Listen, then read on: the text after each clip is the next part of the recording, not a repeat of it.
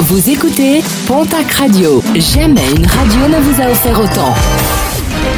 L'information locale à 9h, c'est sur Pontac Radio.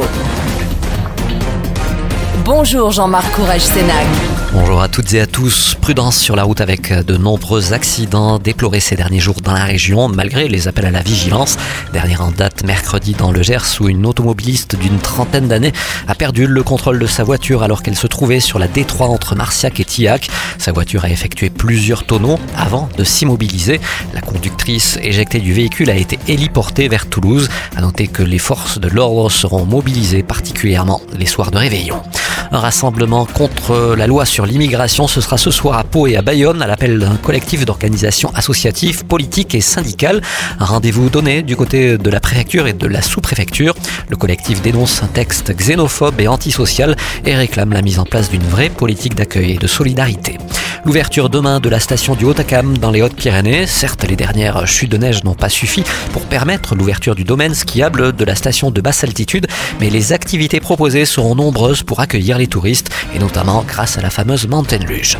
Le programme sportif de ce week-end avec en rugby la dixième journée de top 14, déplacement ce soir à 19h de l'Aviron Bayonnais à Perpignan. La section paloise recevra demain à 16h l'équipe de Clermont. Le stade toulousain recevra de son côté l'équipe du RC Toulon à 21h. En basket, la 13e journée de Pro B, c'est demain soir pour l'élan béarnais. Les basketteurs verts et blancs se déplacent vendredi à Boulazac. Premier rebond programmé à 20h en nationale masculine 1, la 18e journée. L'Union Tarbes de Pyrénées se déplace ce soir à Berck. Là aussi, coup d'envoi de la rencontre à 20h. Et puis en handball, un départ programmé du côté de Billère. Daniel Deherme ne sera plus l'entraîneur du BHB à l'issue de la saison. Annonce faite hier par la direction du club béarnais. Les résultats sportifs ne sont toutefois pas remis en question.